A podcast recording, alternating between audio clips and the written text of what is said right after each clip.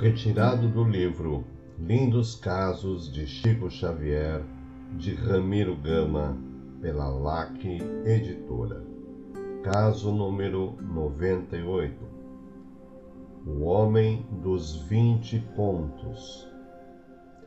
Um amigo de Belo Horizonte disse um dia ao Chico: Tenho ido ao Centro Luiz Gonzaga sempre que me é possível e nas preces tenho rogado a loteria. E vendo a estranheza do médium, acentuou: Se eu ganhar, darei ao Luiz Gonzaga vinte pontos. Os dias correram e o homem ganhou a sorte grande: duzentos mil cruzeiros.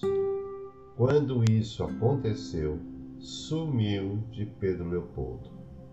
Se via o Chico por Belo Horizonte, evitava-lhe a presença. Imaginem, costumava dizer na prosperidade crescente que o céu lhe concedera, em minha ingenuidade, prometi uma dádiva ao centro espírita, se melhorasse de sorte. Quanta asneira falamos sem perceber. Quatorze anos rolaram e o homem da sorte grande morreu. Passados alguns dias, apareceu em espírito numa das sessões do Centro Espírita Luiz Gonzaga. Chico, Chico, disse ao médium buscando abraçá-lo. Preciso pagar a minha dívida.